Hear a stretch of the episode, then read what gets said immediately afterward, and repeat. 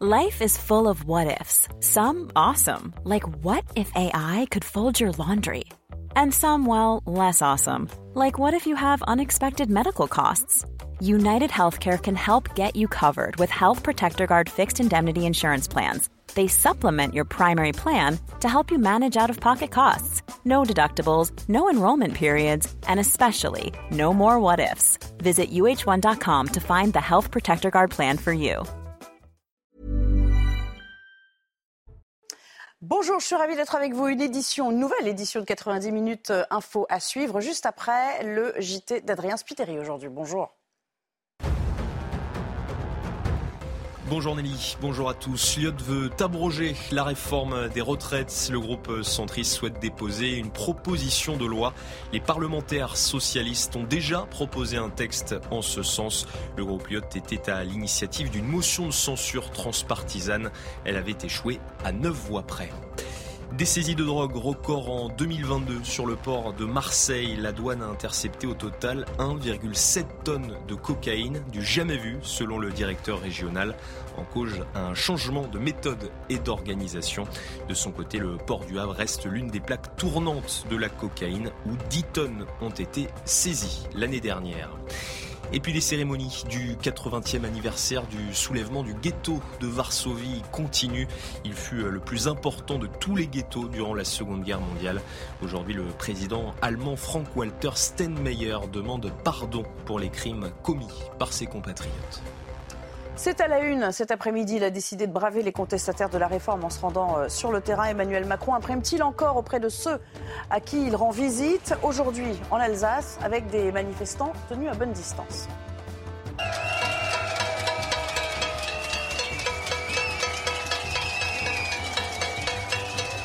Ce pas les casseroles qui feront avancer la France. Euh, on peut relancer massivement l'industrie de casseroles aussi, qui ne produit pas assez. Mais moi, ce qui m'intéresse, c'est ce qui va permettre à nos compatriotes de mieux vivre. Et si les grèves ressurgissaient au moment des JO de Paris C'est une petite musique syndicale qui se précise et qui fait réagir les politiques de tous bords.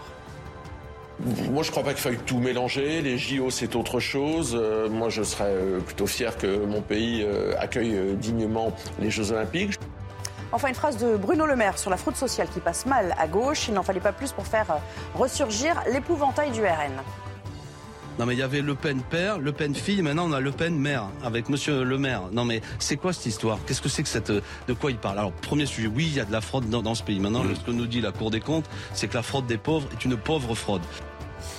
Voilà le programme. Et pour m'accompagner cet après-midi, j'ai le plaisir d'accueillir euh, Judith Vintrop. Bonjour Judith. Je rappelle que vous êtes grand reporter au, Figaro Magazine. Merci euh, d'être là. Gauthier Lebray pour le service politique à vos côtés. On va commencer euh, avec vous dans quelques secondes. Bienvenue à vous, Pierre-Henri Dumont. Vous êtes député Les Républicains du Pas-de-Calais. Merci d'avoir répondu à notre invitation. Et à vos côtés, François Pouponi, qu'on retrouve avec plaisir aussi sur ce plateau. On présente on ne le présente plus, mais enfin bon, on rappelle que vous avez sorti euh, l'ouvrage qui va s'afficher euh, à l'écran et qui s'intitule La gauche en perdition, autant nous dire Autant vous dire que vous nous serez euh, précieux aujourd'hui encore. Chaque sortie présidentielle est devenue un casse-tête pour sa sécurité rapprochée. Aujourd'hui, n'a pas dérogé à la règle. Emmanuel Macron est en Alsace en ce moment avec euh, une visite d'usine qui euh, fournit des pièces pour l'organisation des, JO notamment. Mais à chaque fois, désormais, il a droit à un, comité d'accueil. Bonjour Elodie Huchard, vous êtes sur place. Visite mouvementée, quelques petites phrases qu'on va d'ailleurs euh, décrypter et commenter avec Gauthier tout à l'heure. Et donc une déambulation attendue à, à Célestat d'ici quelques minutes a priori. Oui, c'est ça, Nelly. Et vous le disiez, une visite euh, mouvementée du début à la fin ici, dans cette usine. D'abord, le chef de l'État a été accueilli par des huées, un concert de casseroles qui a duré tout le temps de sa présence ici à l'usine Matisse. Et puis des Macron d'émission, des manifestants très bruyants qu'on entendait distinctement alors qu'on était à l'intérieur euh, de euh, l'entreprise. On a vu aussi le député de la circonscription, le député La France Insoumise, porter un baillon avec écrit 49.3 dessus alors qu'il était à quelques pas du président de la République. Et puis jusqu'à son départ, Emmanuel Macron Et son cortège viennent de partir il y a quelques minutes. Moment de confusion où son cortège s'est retrouvé euh, bloqué quelques instants avec des forces de l'ordre qui couraient massivement en direction de la voiture du président de la République. Évidemment, le cortège a été très vite libéré. Vous l'imaginez, il y a beaucoup de forces de l'ordre ici depuis ce matin dans cette commune. Et puis, vous l'avez dit aussi, Nelly, l'étape d'après, eh bien, ils seront à Célestat pour un bain de foule, une déambulation. Il l'a dit quand il a parlé à la presse, il veut être au contact des Français. L'Élysée qui a tenté de garder le lieu euh, secret jusqu'à tardivement, y compris pour nous qui suivons euh, la visite. Mais les manifestants sont très bien renseignés. Depuis ce matin, ils savaient où allait euh, le chef de l'État, Emmanuel Macron, donc qui malgré tout veut aller au contact des Français, qui d'ailleurs s'est justifié, s'est expliqué sur toute cette ambiance autour des visites devant nous les journalistes.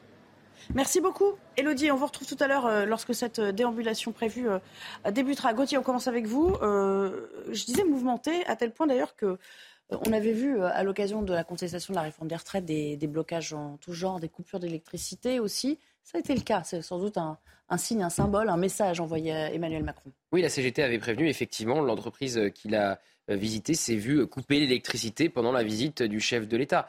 Alors on dit euh, d'Emmanuel Macron qu'il est bunkérisé, donc il veut faire mentir ceux qui disent ça en allant sur le terrain, mais force est de constater qu'à chaque fois qu'il se déplace, il a le droit à un comité d'accueil. Je vous rappelle qu'on est au deuxième des 100 jours puisque vous savez qu'on a lancé les 100 jours. Emmanuel Macron a lancé les 100 jours il y a deux jours. Donc le premier de ces 100 jours, c'était hier à Saint-Denis, parce qu'il était au concert annuel de la Légion d'honneur. Il y avait un comité d'accueil devant la mairie à Saint-Denis. Et là, on est au deuxième des 100 jours. Et il y a eu un comité d'accueil dans le Barin. Il en reste 98. Ça risque d'être long. Même si, évidemment, Emmanuel Macron veut tourner la page, veut parler d'autre chose que des retraites. C'est pour ça qu'il n'est pas allé voir euh, les manifestants qui étaient là aujourd'hui euh, dans le Barin. On l'a entendu dire, ils ne veulent pas parler, ils veulent faire euh, simplement du bruit. Mais enfin, s'il allait les voir, le seul sujet qui sera abordé, c'est les retraites. Or, aujourd'hui, il voulait parler de l'entrepreneuriat, des Jeux Olympiques, puisque cette entreprise fabrique euh, des, euh, participe à la construction des bâtiments pour euh, les JO. Demain, il sera dans les l'Hérault avec Papendiaï pour parler revalorisation des salaires des, profs. La semaine prochaine, apparemment, il y, a un, il y, a un, déplacement qui se prépare sur le régalien. Donc, il veut tourner la page. Et puis, il y a le projet de loi immigration qui revient à l'ordre du jour. On ne sait pas encore quand est-ce qu'il sera débattu. Est-ce qu'il va être voté avant cette fameuse date du 14 juillet? Le 14 juillet, c'est plutôt... Euh, si vous voulez, alors on sait comment ça se termine, hein, les 100 jours. Ça se termine par un exil. C'est plutôt Elisabeth Borne qui risque de partir en exil après le 14 juillet. Il a été interrogé tout à l'heure, le président de la République. Il n'a pas répondu oui à la question est-ce qu'Elisabeth Borne sera encore là après ces fameux 100 jours, après le 14 juillet? Alors, euh, un petit extrait quand même avant de vous faire réagir les uns et les autres. À propos des, manifestants, il a dit. Euh, de manière très claire, ils ne veulent pas discuter. Enfin, il a un petit peu balayé tout ça d'un revers de la main. Ils sont venus pour faire du bruit. On va écouter l'extrait. C'est le moment qu'on vit, ça ne doit pas nous empêcher d'avancer, c'est ce que je disais, on a des tas de défis. Ce n'est pas, pas les casseroles qui feront avancer la France. Euh, on peut relancer massivement l'industrie de casseroles aussi, qui, ne produit pas assez. Mais moi, ce qui m'intéresse, c'est ce qui va permettre à nos compatriotes de mieux vivre, c'est-à-dire de, de construire l'avenir de nos enfants et autres. Donc, je n'ai pas le droit de m'arrêter. Est-ce que vous estimez renouer Bien sûr, avec les Français ça va continuer. Est-ce que vous estimez renouer avec les Français en venant ici euh, échanger avec les salariés C'est des Françaises et des Français qu'on a là. Les manifestants dehors aimeraient vous parler? Non, je ne crois pas qu'ils cherchent à parler, parce qu'en fait, ils cherchent à faire du bruit. Et c'est là aussi, si on est dans une société où on n'écoute que les gens qui veulent faire du bruit, qui d'ailleurs assument de dire je fais du bruit pour couvrir des paroles, bah, on s'en sort pas. Moi, ce qui m'intéresse, je suis j'ai toujours, vous me connaissez, été prêt à entendre les oppositions. J'aime bien, euh, je veux convaincre, etc. Mais on peut convaincre des gens qui vous écoutent. On ne peut pas chercher à convaincre des gens qui ne vous écoutent pas. Quand les gens ils sont là pour ne pas écouter, il bah, faut les laisser pas écouter un moment, puis après, ils passent à autre chose. il y en a d'autres, hein, des petites phrases comme ça, on y reviendra, mais enfin celle-là, c'est la plus marquante. Vous vous souvenez, hier, on disait qu'il n'y avait pas eu de petites phrases dans son euh, allocution euh, solennelle lundi. Il n'y a pas eu de petites phrases? Rattrapé, hein Voilà, il s'est rattrapé, exactement. Il en avait eu plusieurs lors de son interview au journal de 13h, notamment contre Laurent Berger, la CFDT, euh, qui avait euh, euh, remis de l'huile sur le feu et qui avait sans doute renforcé les cortèges lors de la mobilisation du lendemain. Bon, bah, il s'était abstenu de petites phrases lors de son allocution. On en a eu aujourd'hui. Euh, Pierre-Henri Dumont, il est quand même assez coutumier du fait. Hein. Et puis de toute façon, tous les présidents, lorsqu'ils ont eu l'occasion de le faire comme ça, à l'occasion d'un micro tendu, euh, disent-ils des messages. On, a l'habitude quand même de, l'exercice. Pour vous, qu'est-ce que c'est aujourd'hui? C'est de la condescendance, le propos hein, qui tient. C'est de la provocation. C'est l'idée qu'il est prêt à engager un bras de fer? Non, c'est la suite de ce qui s'est passé lors des retraites. La réforme des retraites, ce n'était pas une réforme financière, économique, même pour sauver le système des retraites c'était une question politique de savoir si le président de la République était capable de pouvoir, contre tout le monde, contre les Français, contre les organisations syndicales, contre les parlementaires, parce qu'il n'y avait pas de majorité euh, à l'Assemblée nationale, faire passer une réforme euh, des retraites qui était devenue un objet en réalité beaucoup plus politique qu'autre chose. Et donc là, il poursuit dans ce défi, qui est une sorte de défi permanent, mais ce n'est pas ce qu'on attend d'un président. Le président de la République, vraiment, est là pour rassembler, pour rassurer. Et euh, on est très très loin de ça, malheureusement, dans cette euh, allocution, euh, ce micro-tendu qui a eu lieu à la sortie d'usine. Par ailleurs, il ne parle pas du tout de la réforme des retraites. Judith Vintrobe, on pourra peut-être analyser aussi d'un point de vue sémantique ça, mais il balaye complètement le sujet hein, aujourd'hui. Oui, je suis un peu surprise de vous entendre dire que ce n'est pas une réforme financière alors que ce n'est que une réforme financière. Elle a abandonné toute autre ambition sur euh, euh, le fond du sujet, la qualité du travail, etc., euh, etc. par rapport à la première tentative de réforme, c'est vraiment exclusivement financier. la seule justification, c'est l'équilibre. Après qu'elle début, au début, ne oui, suffise pas, mais, la sortie, quelque chose. c'est vraiment, c'est ce qu'on peut lui reprocher. N'est que, sauf que le texte qui est sorti de la CMP et ensuite du Conseil constitutionnel est un texte qui est beaucoup moins disant financièrement que la première mouture et qui, en réalité, jusque 2030, ça coûtera plus cher que le statu quo. Alors, c'est un autre débat. On peut dire qu'en plus, elle manque sa cible, mais vraiment, elle n'a pas d'autre ambition que financière. Sauf que la réalité, Cela dit, pour répondre à, la, question de, à la question de Nelly, euh, le problème d'un président euh, qui se déplace euh, sans avoir rien à dire, c'est qu'il est dans une pure opération de com, et quand les images sont ce qu'on voit, c'est-à-dire des, des, gens euh, qui tapent des casseroles, des gens qui, d'après la consoeur qui euh, interroge le président de la République, souhaitaient lui parler. En plus, c'est pas juste faire du bruit et empêcher tout dialogue. Et auquel il dit, vous êtes là pour pour refaire partir euh, l'industrie de la, casserole, bah, ça fait une mauvaise image, une mauvaise com. Sans contenu, ça peut être qu'une mauvaise com. Oui, alors, euh, je me souviens peut-être de la petite phrase de, je crois que c'est Sylvain Faure qui disait hier ou avant-hier à propos de, de son allocution euh, de, 20h, hein, lundi, il disait ah, finalement, c'est quelqu'un qui n'est pas dans l'affect, c'est une question de nature. Ce qu'il a fait aujourd'hui, c'est purement sa nature, oui, Oui, oui. Là, il a, il a il veut tourner la page de la séance des retraites, considérant que bah, on a été au processus démocratique. Alors, hmm. on, peut, discuter du 49-3 par du 49-3, mais ça a été voté au Sénat. Euh, hmm. À l'Assemblée, il n'y a pas eu de motion de censure. Euh, ensuite, le Constitutionnel a validé. Voilà. Donc, moi, j'ai respecté les institutions. Maintenant, je, continue à m'occuper de la France et j'avance. Et il avance comme il l'a toujours fait. Donc, c'est-à-dire, il ne va, va, pas changer. Hein, il est à 4 ans de la fin de son deuxième quinquennat. Euh, c'est pas maintenant qu'il va se mettre à changer. Il sera encore plus que d'habitude, comme il a toujours été. C'est-à-dire que il va au combat. Lui dit moi, je, m'occupe des Français, je m'occupe des entreprises, je choisis mes thèmes. Euh, les autres, ils crient, ils tapent sur les casseroles, c'est leur problème, mais moi, j'avance. Cette séquence me rappelle euh, ce qui s'est passé il y a deux ans, je dirais, quand les retraités avaient manifesté en nombre dans les rues, souvenez-vous. Il était allé après au contact. Je crois que c'était d'ailleurs peut-être dans le Pas-de-Calais ou dans, dans, le Nord. Euh, il était allé au contact. Il avait été euh, d'ailleurs euh, vraiment interpellé sur la question. Mais c'était encore un moment où il pouvait se permettre, Gauthier Lebray, d'aller au contact sans être trop pris à partie. C'est-à-dire que le lien n'était pas aussi rompu qu'il l'est aujourd'hui. Oui, là, ça le rattrape effectivement à chaque fois. Alors, le lien n'est pas rompu avec les retraités aujourd'hui. Hein. Ils sont plutôt contents de la réforme, ils ne sont pas concernés. Non, mais c'est pour faire une analogie et, avec et, et c'est son électorat. Et c'est son électorat, et c'est à eux qu'il a parlé juste ici, puisque quand il fait le journal de 13h, il s'adresse à qui? Il s'adresse pas aux, actifs. Il s'est d'ailleurs euh, à part euh, évidemment lundi, il s'est pas adressé aux actifs pendant cet épisode sur les retraites. Hein. Il a fait le journal de 13 h pour les retraités et pif gadget pour les enfants. Donc il s'est pas adressé, il s'est pas adressé aux actifs. Donc oui, effectivement, il est entravé là dans, dans, son envie de déambuler. On va voir tout à l'heure bah, si cette déambulation est maintenue et comment elle se et comment elle se L'image, l'image qu'on ah, voit à l'écran, c'est l'arrivée euh, à Célestat dans le Barin. Je vous propose d'écouter quelques secondes ce qui se passe. D'accord. On n'en veut pas ta retraite. Qu'est-ce que tu comprends pas là-dedans? On n'en veut pas. Non mais on n'en veut pas de ta retraite, du cul.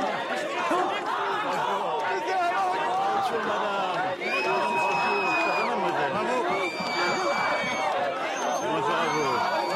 Bonjour, monsieur, dame. Comment allez-vous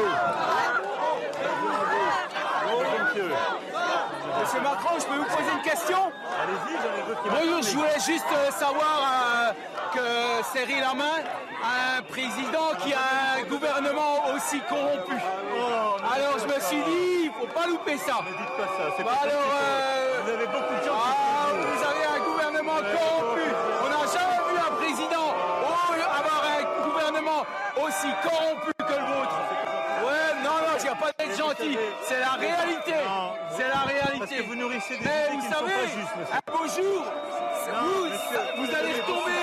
Vous allez retomber. Je sais d'où je où je retournerai. Eh ben, ah oui, ça, Et vous ça, retournerez j'en suis Mais certain ne- aussi. Non, ne véhiculez pas cette image. Ah si, si, si, c'est vous qui véhiculez cette image. C'est vous qui donnent de Vous leur avez temps. des ministres corrompus Ne dites pas ça sur les ministres, voyons. Ma fille, vous le savez Les très ministres bien. les parlementaires, Vous savez très bien. Et vous allez bientôt tomber. et Vous allez voir. Là, vous allez tomber dehors. Ça va à vous, vous allez bien Comment ça va Vous allez bien Bonjour. Vous allez bien Merci à vous Comment allez-vous Vous allez bien Est-ce que vous avez vraiment l'impression d'avoir apaisé le pays depuis lundi Écoutez, je ne crois pas aux effets miracles. Je pense qu'il faut simplement continuer d'expliquer, aller au-devant. Il y a des gens qui sont prêts à entendre et qui entendent. Il faut faire avancer les projets. Notre pays, il a besoin de quoi D'avancer, de créer des emplois, de réindustrialiser pour pouvoir payer les services publics, pour mieux payer les enseignants. Je suis responsable syndical et ce que vous faites, c'est délétère pour le pays. Il faudra vraiment retirer cette réforme, monsieur. L'intersyndicale est mobilisée, unie, je excusez-moi. sais, je Il faut vraiment retirer cette réforme, monsieur. Vraiment. On a, on a fait des concessions pour l'améliorer. Pour le coup, ça mais, suffit pas. Bah non, mais regardez, je fais. voyez, vous voyez des gens. Mais je sais bien, je savais. Vous avez C'est pas la première fois que j'en entends des gens qui râlent après moi. Pour le coup, dans cette ampleur-là, c'est vraiment pas. Non, j'en ai eu, j'ai eu, bien pire. J'ai 34 ans, monsieur au moment de la. SNCF. Vraiment, moi, je suis vraiment inquiète de la façon dont le pays s'évolue aujourd'hui. Ce que je veux vous dire. Nous, voilà, on vous demande une seule chose, c'est un signe d'apaisement, et là, vraiment, on ne le voit pas. Mais ma question, c'est qu'est-ce qu'on fait du coup? On a un système de retraite. Votre génération aujourd'hui, si on ne fait pas cette réforme, elle n'aura pas de retraite. Elle sera bien payée. Pour le coup, on- est en complet désaccord avec Mais ça. non, Par contre, il y a tout un chiffres. tas Je de propositions en fait, qu'on a posées sur lesquelles la table, euh, sur l'égalité salariale, sur éventuellement l'augmentation des cotisations patronales. Donc, il y a la non, mais- question de la pénibilité. Il y a plusieurs propositions. Mais en fait- L'ensemble de l'intersyndicale a mis sur la table ce que vous me pour réformer le prochain- les, les retraites, pour justement que ma génération puisse y avoir accès, Mais si je peux me permettre et notamment juste nos aînés également. de vous répondre. La pénibilité, on l'a prise en compte sur l'usure professionnelle. Elle fait partie, ça fait partie des concessions. Un tiers de ce qu'on gagne, on redistribue. Mais c'est de l'argent, la pénibilité. C'est pas, c'est pas rééquilibrer les comptes. on, on est, on est très très loin du compte. Mais non, mais ce que vous je voyez veux vous bien, dire- ça chante encore. Ah, mais non, mais il y a des gens qui sont pas contents. Mais, pour le Mais coup, j'étais dans une usine avant. 70% Il y a des du pays qui- qui, est en contre. Mais ça fait jamais, ça fait jamais Vraiment. plaisir de dire on doit travailler davantage. Pour le coup, vraiment. Mais ce que je vous dis juste, c'est qu'il faut qu'on soit collectivement sérieux. On est un pays qui vieillit. Donc vous dites que n'est pas sérieuse, que les, Non, je dis collectivement. pays qui est Mais cette je demande pas aux gens, sérieuse. je demande pas aux gens de prendre des décisions difficiles à ma place. Je l'entends très bien. Je dis juste qu'aujourd'hui, on ne produit pas assez quand on regarde les voisins européens et que, qu'on le veuille ou pas, aujourd'hui, nous accumulons du déficit sur les retraites. C'est une réalité. Alors on est en désaccord avec ce Non mais constat-là. alors coup, ce donc, constat-là, il a été établi, il est établi chaque année. Pour le Donc, coup, le rapport aujourd'hui, du corps est assez clair. il est très clair là-dessus. il est très clair et du coup. Aujourd'hui, c'est le budget de l'État. De, de nous Non, écouter, de retirer cette madame, réforme, de revenir madame, à la pardon. table pour avoir un vrai Pardon, travail sur mais il y a eu des mois de négociations. Le constat du corps, il est clair. Il y a un déficit. Et donc, mais non, mais non, mais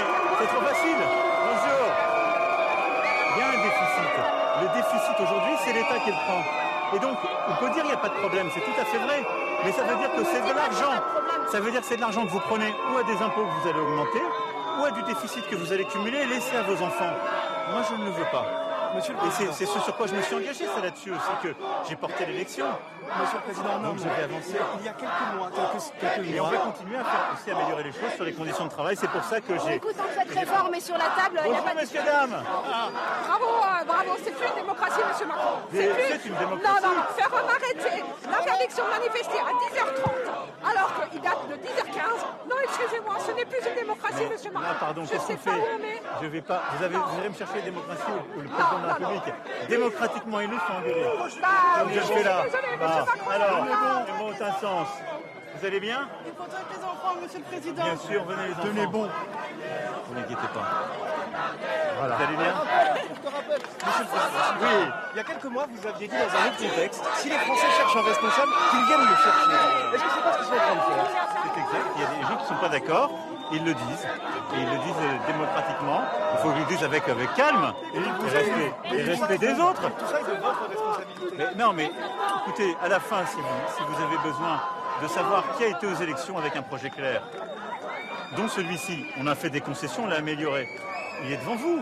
Et d'ailleurs, si les gens qui étaient contre la retraite à 60, euh, l'augmentation de la durée, avaient convaincu les Français, ils seraient à ma place.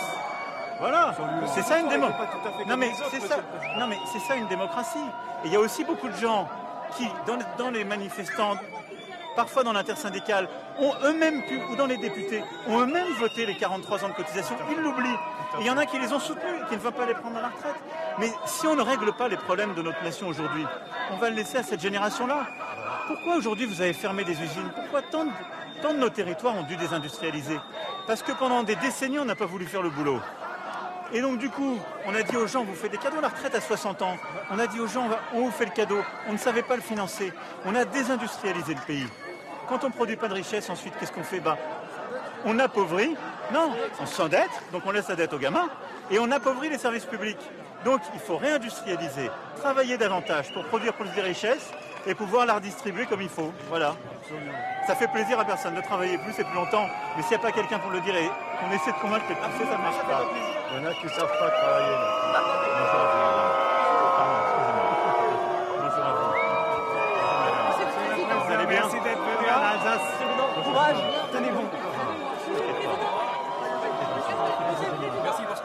Comment ça va Toutes les organisations syndicales appellent à un raz-de-marée populaire. Oui. C'était pas arrivé depuis 2002 pour protester contre Jean-Marie Le Pen.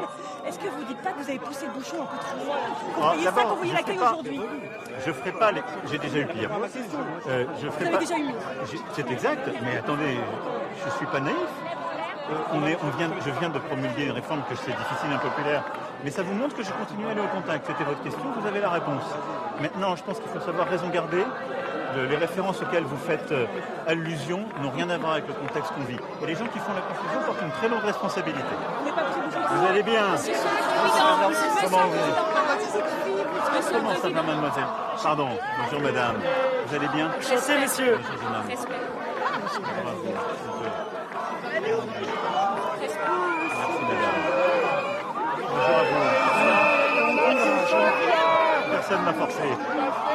Bravo. Merci à vous. Bonjour jeune homme. Allez, Noël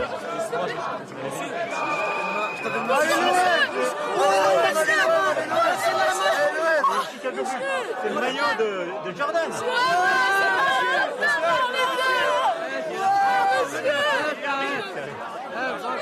Bonjour monsieur, hein ça va Et vous Ça va pas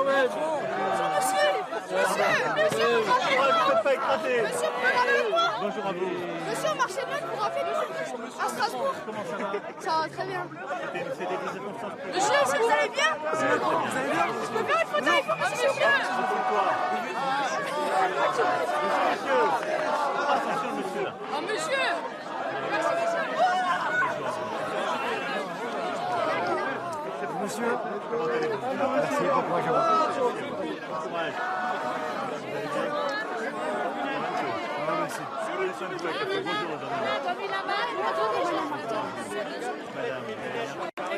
Comment ça va Paul Eh, on vous prend en télé, mais vous êtes vraiment belle, homme. Franchement. Ah, c'est gentil. Oh. Elle est venue, elle est venue exprès. Elle est venue exprès pour vous le dire.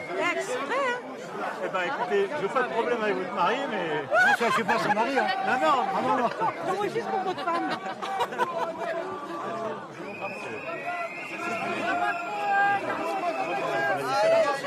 Monsieur le Président, aujourd'hui, est-ce que vous, prêt à, à jouer l'apaisement Vous êtes fait huer en arrivant Mais oui, il y a des gens qui saluent, qui sont contents, il y a des gens qui ne sont pas contents. Je ne vais pas ne pas aller au contact parce qu'il y a des gens pas contents. Il faut que tout le monde puisse. Que tout fait non, ça va. Ah ben oui. Il faut que tous les gens puissent euh, puissent s'exprimer librement. Après, il faut aussi que le pays avance et qu'on continue à progresser. Bonjour à vous. Je suis là. Le bonjour à Brigitte Je n'y manquerai pas. de Paris. C'est gentil. Elle n'oublie jamais l'Alsace, c'est Trichtersheim. Mais je sais. Bonjour. Ah je vois qu'on est. On prend une photo Allez, vas-y. Bonjour, monsieur. Moi aussi, je peux prendre une photo, monsieur le Président Allez-y. Vas-y, vas-y. Bonjour monsieur. Bonjour. Ça va? Ça va. Bravo, bravo. Attendez, monsieur. Bonjour monsieur. Bon courage. Bon. Hein. Merci. Il faut. Il en faut. Et Et bon courage. Merci pour vous allez tout, monsieur. Merci On monsieur. pour. Retournez-vous alors. Merci pour tout. Bat. Merci. Faut du calme. Allez-y. Faut que vous retourniez pour pouvoir la faire. Attention, madame, madame, elle travaille. C'est madame qui travaille. Madame, elle... Faut mettre du Merci. Macron. Il faut se calmer, là, la police, la police.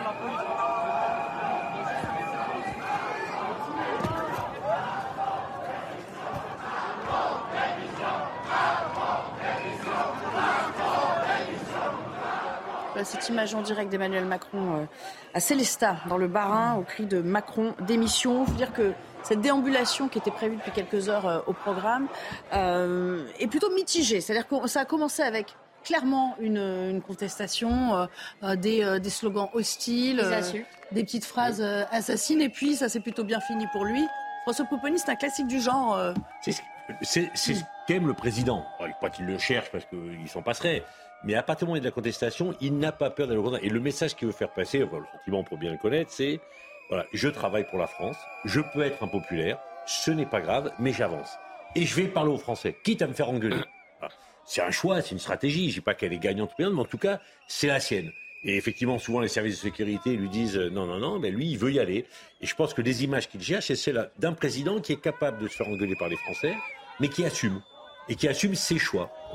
Alors ça, c'est ce qu'il ne contrôle pas vraiment. Il y a eu des séquences, notamment lors de la visite de l'usine, que vous avez euh, relevé euh, avec un, quelqu'un de, retraité euh, et qui peut plutôt aller à l'avantage du, président. On va peut-être le commenter dans un instant. Je crois que vous voulez revenir sur la déambulation à l'instant, Gauthier. Oui, parce que c'est contrasté. C'est-à-dire que Emmanuel Macron, on en parlait juste avant cette déambulation, tout le monde disait qu'il était bunkérisé. Donc il a répondu d'ailleurs à une journaliste sur place, il veut montrer qu'il n'est pas bunkérisé, qu'il va au contact, qu'il n'a pas peur d'aller au contact malgré euh, les oppositions, malgré les colibets, malgré, comme le disait Judith, les insultes. Hein. Il a été insulté à peine venait-il d'arriver. Donc oui, c'est très contrasté parce qu'on voit euh, l'opposition très forte euh, qu'il y a contre lui. Alors il dit j'ai connu pire. Oui, il a connu pire en termes de popularité au moment des Gilets jaunes. Il est à deux points de son plus bas niveau au moment des Gilets jaunes. Mais on voit le, très haut niveau de colère en ce moment dans le pays auquel il est confronté. Donc, d'un point de vue de la communication, bon bah d'un côté, il est très vivement hué, attaqué, insulté, et de l'autre, il va tout de même au contact. Donc euh, c'est contrasté. Est-ce que c'est un discours pour vous euh, euh, qui, est, qui, est, inaudible, y compris dans ses explications-là? Parce qu'il y avait des échanges, on s'attachait plus au bruit de fond qu'est-ce qu'il leur répondait vraiment, Emmanuel Macron? C'est inaudible et c'est inaudible pour les Français de façon générale, parce que on a un président qui a été réélu, non pas sur un programme, mais sur un effet drapeau.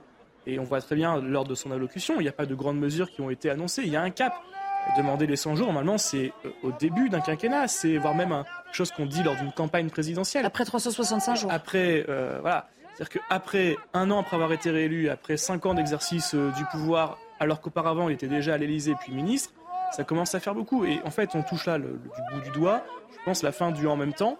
Emmanuel Macron va devoir choisir où est-ce qu'il veut aller, où est-ce qu'il veut mettre les pieds. Il ne peut pas se retrouver dans une situation où il dit dans son discours qu'il y a besoin d'avoir d'augmenter les niveaux dans les écoles dans les écoles de notre pays. En même temps, un ministre de l'Éducation, Papendai, qui met à bas euh, certaines bases de l'école privée. Euh, on ne peut pas avoir euh, une demande de dignité de la fonction présidentielle quand le président de la République va en boîte de nuit en voyage diplomatique. C'est tout ça aujourd'hui que les Français ont du mal à comprendre et qu'il va bien falloir que le président de la République choisisse. C'est en fait ce que trahissent les images, c'est surtout un affaiblissement de la fonction. Je pense que c'est ce qu'il y a de plus grave c'est qu'au-delà euh, de la personne Emmanuel Macron, c'est euh, le président de la République qui aujourd'hui n'est plus une sorte de personnage sacré, mais se retrouve euh, personnage qu'on peut insulter. On a entendu des insultes extrêmement violentes, peut se retrouver hué, peut se retrouver empêché de parler dans certains, dans certains cas, accusé d'être à la tête d'un gouvernement de corrompu, ce qu'on a pu également entendre là. Et c'est extrêmement dommageable parce que c'est ce qui crée en réalité le fossé, j'espère pas définitif, entre le peuple d'un côté et les gouvernants de l'autre. Et ça risque malheureusement de mal finir cette histoire. Au fond, Judith Ventrop, pour rebondir sur, euh, sur ce que nous dit euh, Pierre-Henri Dumont, c'est ça le problème aujourd'hui, c'est que euh, dans la manière que certains ont de s'adresser à lui, on sent qu'il n'y a plus du tout, je vais dire, je vais utiliser le mot déférence, mais enfin bon, oui, il y a une déférence qui est dévolue à toute personnalité qui incarne l'autorité et, respect, et, qui plus est le, président de la République, même si on n'est pas d'accord avec lui, ça n'existe plus, ça, ça disparaît, ça vole en éclat. Il est, il est certain que son, son comportement général mais y compris pendant le premier euh, quinquennat, euh, n'a pas aidé à, restaurer cette verticalité jupitérienne que lui-même, l'expression était de lui, hein, une présidence jupitérienne, euh, que lui-même voulait restaurer parce qu'il considérait que François Hollande avait abîmé justement la fonction. Il n'est pas responsable des, des, insultes extrêmement grossières qu'on a pu entendre juste au début de, la prise d'antenne. Mais au bout d'un moment, c'est la, fonction qui est atteinte, la fonction présidentielle. Et je le répète, quand on n'a pas grand-chose à dire de nouveau, il vaut mieux s'abstenir d'opérations de communication qui donnent ce genre d'image. Alors on s'interrompt quelques secondes, mais on va évidemment revenir à ce déplacement en Alsace pour Emmanuel Macron parce que Juste avant euh, cette déambulation euh, euh, dans les rues de Célestat, il était dans une usine à quelques kilomètres de là et il en a profité là aussi pour distiller ses, messages à l'envie. On y revient juste après le JT. Michael Dorian. Bonjour Michael. Bonjour Nelly, bonjour à tous. Oui, un déplacement sous haute tension hein, pour le chef de l'État qui s'est d'abord rendu dans une usine tout à l'heure de Muttersholz. Ce, le président de la République qui est allé au contact des habitants. Ensuite, dans les rues d'une commune voisine à Célestat, il a été interpellé et chahuté. Regardez. Monsieur Macron, je peux vous poser une question? Allez-y, Bonjour, je voulais juste euh, savoir euh, que Cyril Lamain a un président qui a un gouvernement aussi corrompu. Oh, alors je me suis dit, il ne faut pas louper ça. Ne dites pas ça, c'est bah, pas alors, euh, Vous avez beaucoup de gens ah, Vous avez un gouvernement corrompu. On n'a jamais vu un président avoir un gouvernement aussi corrompu que le vôtre. Ouais, non, non, il n'y a pas d'être gentil. C'est la réalité. C'est la réalité. Parce que vous nourrissez des mais vous qui savez, ne sont pas justes, Un beau jour, vous, allez retomber. Vous allez retomber. Voilà, Emmanuel Macron chahuté dans les rues de Célestat. Plus tôt dans la journée, le président de la République était dans une usine. Le député insoumis du Barin, Emmanuel euh, Fernandez, est apparu muni d'un baillon sur lequel étaient inscrits les chiffres 49.3. Il dénonce les méthodes brutales du gouvernement. On l'écoute. Ce geste a vocation à, encore une fois, rappeler euh, une fois de plus euh, le scandale qui a été l'usage du 49.3 dans le cadre de, euh, de, l'examen du projet de loi sur la réforme des retraites. Premier symbole, évidemment, que j'ai voulu mettre en avant, vous voyez d'ailleurs, 49.3 sur le baillon, mais également c'est le peuple entier qui est baillonné. C'est le peuple entier par la répression des libertés fondamentales de plus en plus fortes dans ce pays, notamment le droit de, de manifester. Je l'ai vu tout à l'heure, j'ai accueilli, je suis allé saluer, pardon, des manifestantes et des manifestants autour du site ici et on a été repoussé violemment par, euh, euh, la gendarmerie.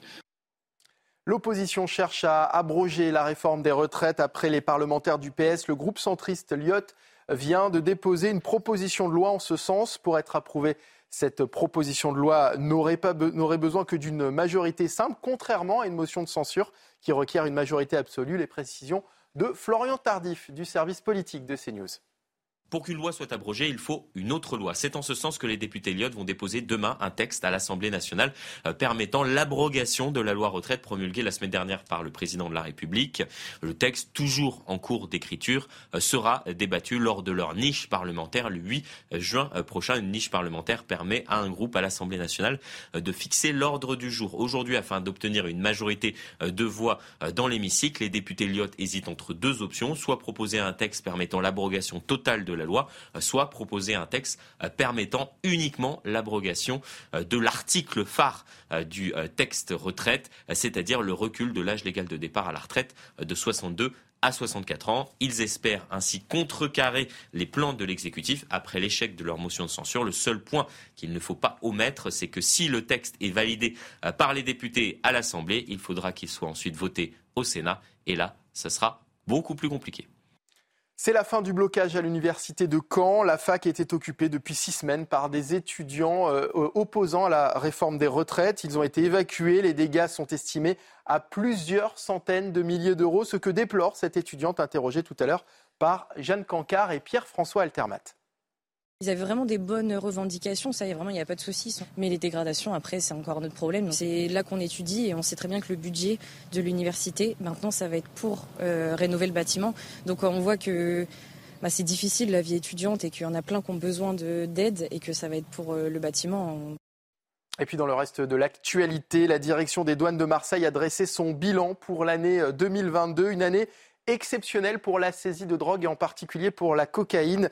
Euh, une tonne 7 de cocaïne a été saisie hein, lors de quatre grosses opérations l'année dernière. Écoutez, Jean-Philippe Vigo, directeur régional des douanes de Marseille. Une année effectivement euh, assez exceptionnelle en termes de, en termes de saisie de, produits stupéfiants et de cocaïne en particulier, puisqu'on dépasse une tonne 700 euh, de saisies réalisées sur le port de Marseille principalement. ce qui effectivement constitue pour nous, à ce stade, un record en termes de quantité saisie. C'est quand même du jamais vu euh, jusqu'à présent euh, sur le port de Marseille. Et euh, c'est vrai qu'en cela, ça rapproche aussi Marseille des tendances que l'on peut observer dans les ports d'Europe du Nord et du Havre en particulier pour ce qui concerne la France. Et voilà, c'est la fin de ce journal. L'actualité continue bien sûr avec Nelly Denac et la suite de 90 minutes info. Merci beaucoup, Mickaël. Dans un instant, nous serons euh, à Célestat, dans le Barin. On va retrouver Elodie euh, Huchard qui suit le déplacement d'Emmanuel Macron, dont on doit bien dire, Gauthier Lebray, qu'il est très mouvementé. On, parlait de ça à propos de la visite de l'usine quelques minutes plus tôt, mais alors force est de constater que là, ça a failli tourner au fiasco. Finalement, il s'en est sorti in extremis avec quelques sympathisants, dirons-nous, euh, à la fin de cette déambulation. Oui, c'est très contrasté. Effectivement, on se posait même la question est-ce qu'Emmanuel Macron peut encore aller au contact? C'est la fameuse phrase au contact des Français. Je suis au contact, c'est. les éléments de langage, comme on dit. Et donc, oui, c'est contrasté parce qu'il montre qu'il sort de l'Elysée, qu'il va sur le terrain, qu'il va apporter de baffes au sens symbolique du terme évidemment, comme on dit, euh, mais en même temps, il est totalement conspué par une partie de la foule, hué, insulté de manière euh, très violente. Effectivement, il n'y a plus de, respect pour Emmanuel Macron. On, lui a même dit que ses ministres étaient corrompus, qu'il était à la tête d'un gouvernement euh, corrompu. C'est un, des manifestants qui était là qui, lui a dit ça.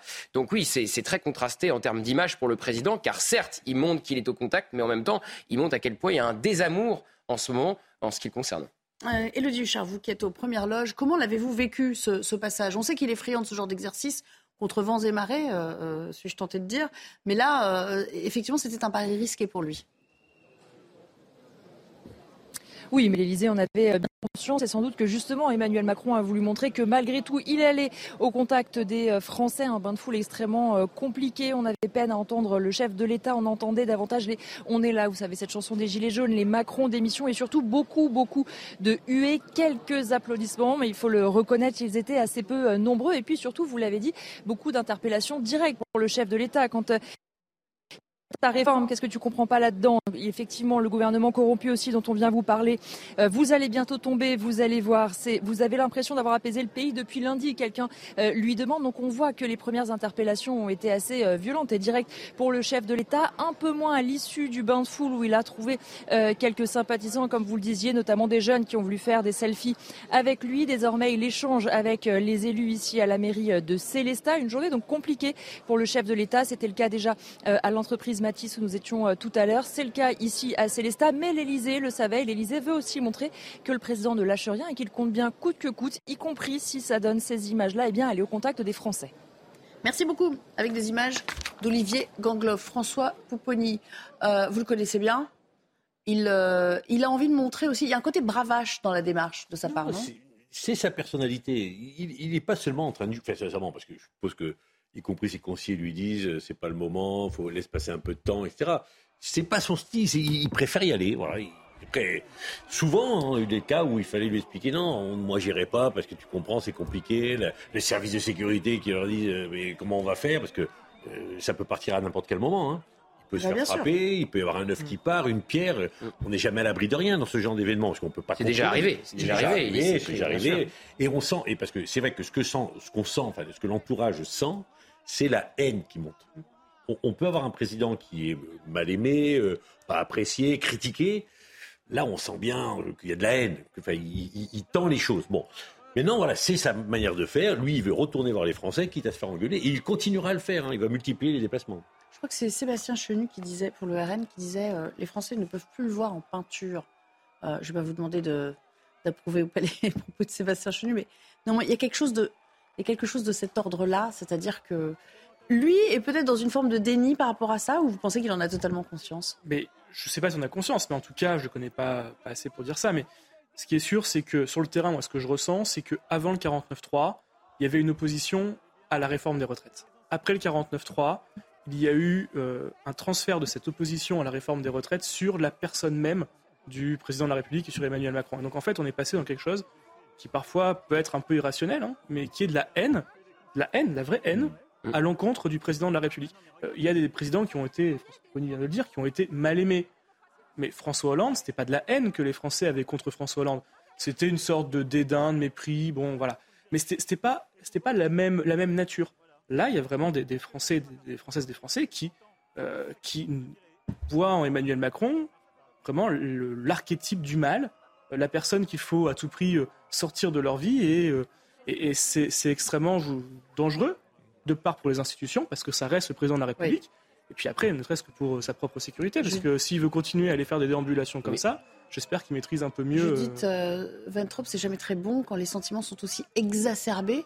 Sachant, on rappelle quand même, parce qu'on a, on a l'impression de perdre un peu la mesure du calendrier, mais il reste 4 ans, 4 ans dans ces conditions, quoi. Oui, il reste 4 ans, mais, mais euh, comme le disait Pierre-Henri Dumont tout à l'heure, euh, on, a l'impression d'un reboot. Il, veut remettre les compteurs à zéro, comme, comme s'il avait été élu hier.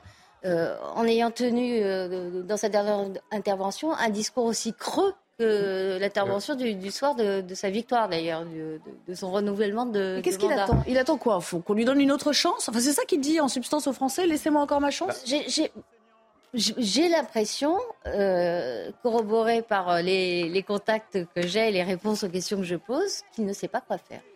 Il ne sait pas quel programme, comment hiérarchiser ses priorités. Euh, il annonce un médecin devant chaque malade chronique, plus un prof à l'éducation nationale, mais il ne sait pas comment faire. Et les gens le perçoivent. Et le meilleur exemple, c'est l'immigration. On a une première ministre qui, à l'issue euh, de la crise post-49-3, dit Ah, on n'arrive plus à gouverner, on va retirer le texte sur l'immigration, on va le saucissonner.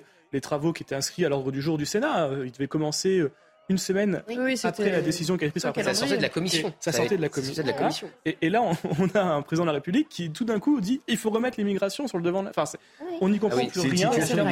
C'est un peu une situation inédite pour lui. Hein. Euh, ce sentiment que ça ne passe plus, que lorsqu'il parle, il, il, tombe pas juste. Il avait, après les Gilets jaunes, il avait réussi à reprendre la main. D'ailleurs, il a été réélu.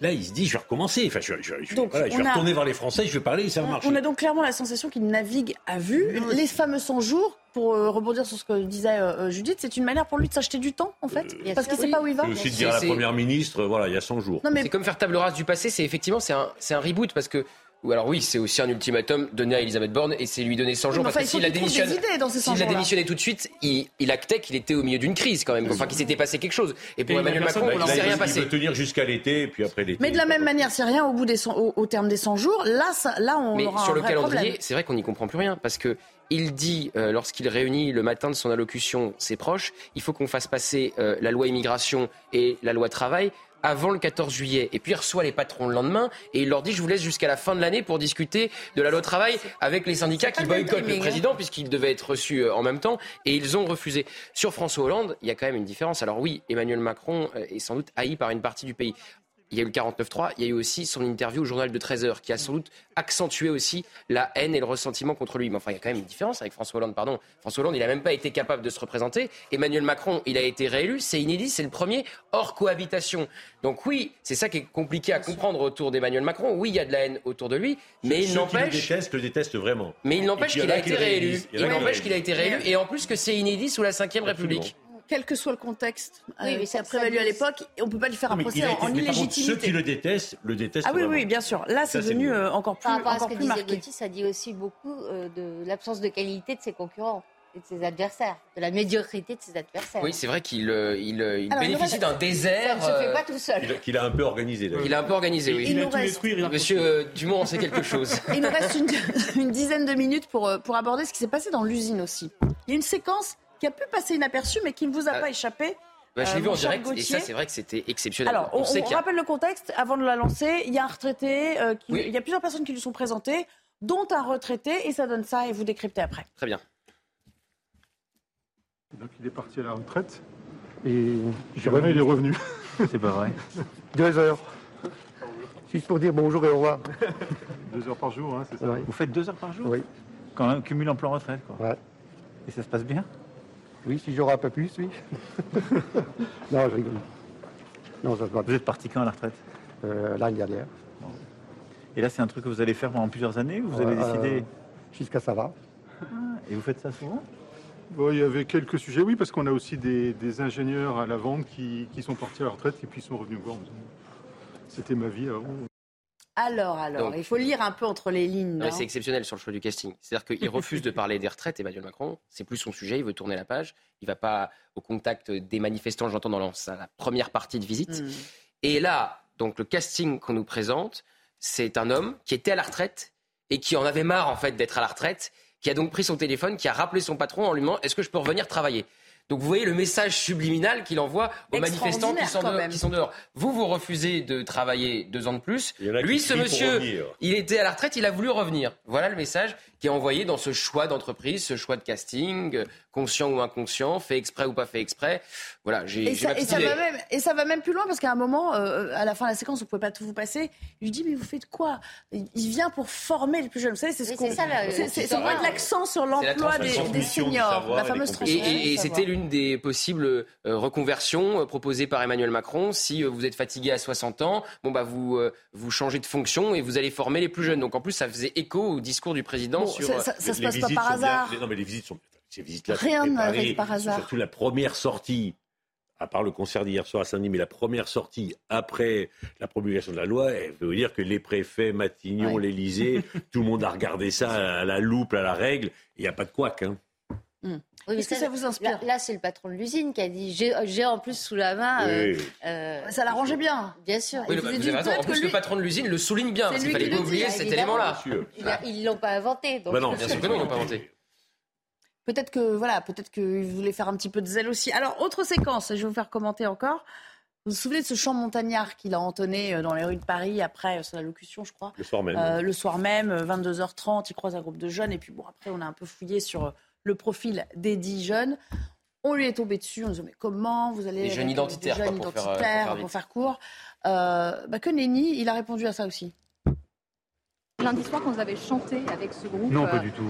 Vous, saviez avec qui, avec qui mais, vous... Ma pauvre, avec ces, avec ces trucs-là, non mais les réseaux comme ça, non mais c'est vrai, c'est indébrouillable. Vous êtes président de la République, vous êtes dans la rue. Vous avez dix jeunes qui arrivent, je ne les connais pas, je ne sais pas qui c'est qui chantent. Non, mais pardon, ils chantaient des chants montagnards que je connais. Je me retourne. Ah, pardon, j'avais pas. C'est facile à dire. Vous, après, vous avez vu sur les réseaux sociaux qui c'était, vous faites le truc. Vous avez 10 personnes dans la rue, vous 10 là, hein, je vous prends. Vous chantez le refrain, je vous connais pas. Vous chantez, pardon, euh, le refuge. Chanson que je connais pour le coup. Je me suis retourné, je dis tiens, c'est sympa. Ils me disent, tiens, est-ce que vous diriez que vous, que vous chanteriez avec nous? Là, c'est simple. Vous leur dites non, non, etc. Les mêmes qui filment, vous m'auriez fait 48 heures sur le thème il est méprisant, il n'est pas sympa, ce type. Crise démocratique, c'est du mépris. Bon, à l'inverse, je vous arrêtez parce que vous connaissez la chanson que vous chantez. Ils disent qu'il a chanté avec des types qui sont politisés, etc. Euh, Pierre-Henri Dumont, euh, il y a cette idée que finalement, quoi qu'il dise, quoi qu'il fasse, ça lui sera reproché maintenant. C'est un petit peu ça qui, hein, l'idée, c'est que on lui, on lui fera de facto des faux procès même quand c'est même quand il n'y a pas lieu d'en oui, je pense, je pense que là c'est un faux procès, mais en fait c'est la politique. Quand tout va bien, quand les astres s'alignent, on peut marcher sur l'eau, tout nous est pardonné, il peut se passer tout et n'importe quoi, tout se remet bien en place. Et puis quand ça commence à dérailler, ça déraille, ça déraille sévèrement. Et donc là, quoi qu'il fasse, quoi qu'il dise, euh, étant donné la situation du pays, le fossé euh, euh, extrêmement grand entre euh, les gouvernants, le président de la République, les ministres d'un côté et la population de l'autre, bah, dès qu'il fera quelque chose, il y aura la petite bête qui sera cherchée et ça prendra tout de suite des, proportions immenses. La, prudence, normalement. C'est de ne pas le faire. C'est de ne pas le faire. Bah voilà. La prudence d'un président de la République, d'un élu, c'est de ne pas le faire. Quand on ne connaît pas, quand on ne sait pas, on n'y va pas. Parce que, bah, il peut, vous ne savez pas ça peut être des jeunes identitaires. Ça peut être des jeunes identitaires. Ils sont accusés d'avoir des chants euh, du Troisième Reich sur leur application. Rappelez-vous aux Antilles quand il se fait prendre en photo. Aux Antilles quand il se fait prendre en photo avec les deux jeunes transpirants. On s'est aperçu qu'il y en a un qui était dealer. On peut parler du 14 juillet à l'Élysée aussi. Voilà, donc si on va jusque-là, vous refusez les selfies aussi parce que vous pas qui vous faites des selfies. Oui, il ne peut pas refuser des selfies. La prudence, c'est pas faire. Il n'aurait pas dû le faire en plus, si je peux me permettre, le soir de la locution. C'est surtout ça. Où on dit au pays. C'est ça le vrai euh, sujet. Voilà, on va pas changer. mais, mais, il est comme ça. Il, il, a toujours été comme ça. Il changera pas. Un moment, il entend les chants, ça lui plaît, ben, il se fait plaisir, il y va. Mais non, mais on a surtout l'impression qu'il n'arrive pas à trouver son registre. Il, fait comme si l'alternative était entre euh, faire ce qu'il a fait et puis euh, euh, apparaître comme pas sympa. Mais ben c'est pas la question. Un président de la République n'a pas à avoir l'air sympa. Et puis, il n'a pas euh, manqué euh, de saluer, euh, ça, ça a été quand même une autre des nouvelles, un petit peu passée inaperçue à cause de cette visite présidentielle. C'est, c'est l'annonce là, dans le, à la une du monde, Laurent Berger, qui part, qui part le 21 juin. Donc, on s'en doutait un petit peu. Hein, oui, c'était, c'était dans les tuyaux. C'était quand même dans les tuyaux. Il avait fait comprendre à demi-mot dans des interviews passées que peut-être il partirait. Mais alors là, il a carrément voulu lui rendre hommage et ça va même plus loin que l'hommage au. Il a parlé d'amitié. Au sparring Ouais, c'est amitié, partner, il parle d'amitié. Alors je, Je suis sais pas comment sûr qu'il n'ait pas un retour va- de bâton. Je ne sais pas comment Laurent Berger va réagir, mais on va écouter ce moment.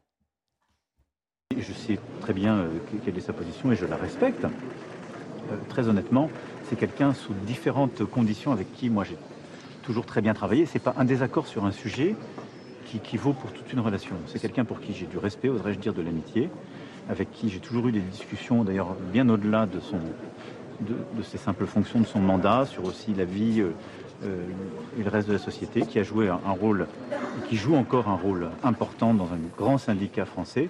Et donc c'est plutôt du respect et de l'amitié. On sait, c'est quoi l'expression? On sait toujours ce qu'on perd, on sait jamais ce qu'on gagne. Donc il vaut mieux saluer l'action de Laurent Berger. Il change quand même complètement de discours parce qu'il dit j'ai toujours bien travaillé avec Laurent Berger, mais enfin ça fait plusieurs euh, jours, alors même plusieurs années en fait, parce que mais là ça s'est intensifié ces derniers jours, ces dernières semaines entre Laurent Berger et Emmanuel Macron. Laurent Berger, il en a eu, passez-moi l'expression, ras-le-bol à un moment donné d'être la cible euh, d'Emmanuel Macron. Et pourquoi c'était la cible de- d'Emmanuel Macron? Parce qu'il était le leader de l'intersyndicale, encore plus quand Philippe Martinez euh, s'en est, euh, s'en est allé, puisque cet épisode sur les retraites sonnera l'adieu de deux grands leaders syndicaux que sont Et Philippe on Martinez et, et Laurent à Berger. grave crise démocratique qu'il avait commentée depuis l'étranger d'ailleurs. hein. Et exactement, depuis la Chine, Emmanuel Macron avait répondu à Laurent Berger en lui disant non, il n'y a pas de crise démocratique. Et au journal de 13 heures, encore une fois, il l'avait mis en cause en disant qu'il n'avait pas proposé autre chose que les qu'il avait 64 trahi ans. sa parole, alors que etc. c'est pas vrai, puisque Laurent Berger était favorable à la réforme euh, par points euh, de- d'Édouard Philippe. Et il avait dit à la télévision sur une autre chaîne, ça fait deux fois que je me fais insulter, il n'y en aura pas une troisième. Donc Laurent Berger et Emmanuel Macron, rien ne va plus depuis euh, plusieurs, depuis plusieurs Laurent semaines. Berger l'avait traité de menteur après l'intervention Oui, en disant bon, le président on a peut raisonnablement Mensonge et penser- déni. Il avait dit mensonge on, et on déni. peut donc raisonnablement penser que, que cette expression d'amitié est quand même proprement ironique. Il quoi, peut avoir un petit retour de Bah, bâton. c'est- ironique ou c'est mensonger. Enfin, la dernière fois que j'ai entendu le président de la République parler euh, d'amitié, euh, c'était quand on évoquait la crise entre la France et le Maroc, la crise diplomatique sur un autre sujet. Il avait dit qu'il avait euh, une relation amicale avec le roi du Maroc et il y avait eu un démenti dans Jeune Afrique disant. euh, C'était sur les visas consulaires Sur les visas consulaires. en- en- et le, le démenti était explicite. hein. C'était une source proche du palais, disait que les relations ne sont pas des relations Oui, d'amitié. Ce ne serait pas la première fois que Emmanuel Macron ne ment pas, mais s'illusionne lui-même Oui, je- sur la voilà, réalité. c'est plus ça. Oui. Et, et quand, euh, quand on parle à ses proches, certains d'entre eux disent que c'est quand même un problème récurrent. Ils voient la réalité telle qu'ils voudraient qu'elle soit. Allez, on va s'interrompre à nouveau. Dans quelques minutes, euh, sans doute, Emmanuel Macron euh, quittera euh, euh, Célestat et on verra si cette sortie du Barin se fait en toute quiétude ou s'il est à nouveau interpellé. Nous serons sur place, en tout cas pour les images. On parlera aussi, puisqu'on parlait des grèves et des, syndicats, de ces euh, euh, menaces qui pèsent sur l'organisation des JO, puisque les grévistes ont bien l'intention de remettre ça s'ils ne sont pas entendus et si la réforme n'est pas, euh, loi n'est pas abrogée d'ici là. hein. C'est ce qu'on comprend de la part des, syndicats. À tout de suite. De retour dans 90 minutes info avant de reprendre le débat, je vous propose de retrouver Adrien Spiteri pour un rappel des titres. Emmanuel Macron chahuté à Célestat en Alsace, de retour sur le terrain après trois mois de crise. Le chef de l'État a été hué par certaines personnes présentes sur place. Quelques heures plus tôt, Emmanuel Macron a visité une usine. Une centaine de manifestants étaient sur place pour l'accueillir au son des casseroles. Carrefour autorise 12 jours d'absence par an pour ses salariés souffrant d'endométriose, une affection qui touche une femme sur dix. La mesure est soumise à la présentation d'un document attestant de l'invalidité. Le PDG du groupe dit vouloir faire progresser les droits des femmes. Et puis les prix des billets d'avion depuis la France s'envolent. Ils ont augmenté de 23,8%, toutes destinations confondues, selon les données de l'aviation civile. Les vols vers et depuis l'outre-mer sont particulièrement touchés, en cause la hausse des charges qui touchent les transporteurs. Merci beaucoup, toujours en compagnie de mes invités euh, du jour. Gauthier est resté, Judith Vintrobella, Pierre-Henri Dumont, euh, François Pouponi et puis Eric de nous a rejoint. On va parler de cette prime euh, SNCF dans, un instant pour, pour les JO. Mais j'aimerais d'abord qu'on aborde la question de ce hashtag que vous avez euh, fleurir apparaître sur les réseaux sociaux. Pas de retrait, pas de JO. Ça fait évidemment planer la menace de blocage et action pendant l'événement. Des militants qui appellent déjà à tout désorganiser. Voyons ce qui est en jeu avec Maxime Lavandier. C'est un slogan devenu viral sur les réseaux sociaux depuis quelques jours, avec le hashtag pas de retrait, pas de JO, suivi d'une image reprenant le logo des Jeux Olympiques dans une rue pleine de poubelles en feu. Le message est clair de la part des opposants à la réforme des retraites, perturber la préparation et le déroulement de cette compétition que doit accueillir la capitale pour la première fois depuis 1924. Un slogan qui n'a pas manqué de faire réagir la ministre des Sports, Amélie Oudéa Castera. Vous savez, moi j'ai le sentiment, quand on parle de ces Jeux olympiques et paralympiques, que ce sont les Jeux des Français. Ce ne sont en aucun cas les Jeux de l'État, ce ne sont en aucun cas les Jeux du gouvernement. Dans la sphère politique, les opposants sont divisés sur la question, à l'image de Sébastien Chenu, vice-président du Rassemblement national, et Alexis Corbière, député La France Insoumise de Seine-Saint-Denis. Moi, je ne crois pas qu'il faille tout mélanger. Les JO, c'est autre chose. Euh, moi, je serais euh, plutôt fier que mon pays euh, accueille dignement les Jeux Olympiques. Il y a une colère qui va continuer, le droit de grève. Il est possible que des gens fassent grève, notamment à l'occasion des JO, pour faire entendre leur désaccord. C'est pas parce que c'est les JO d'un seul coup que le droit de grève va, va s'estomper. Interrogé sur l'émergence de ces appels, le futur ex-secrétaire général de la CFDT, Laurent Berger, s'y oppose. Pour lui, les Jeux olympiques doivent être une fête pour tous les amoureux du sport. De nombreux militants ont appelé à perturber le recrutement des 45 000 bénévoles prévus pour la compétition. La mairie de Paris reste de son côté vigilante sur ces possibles actions.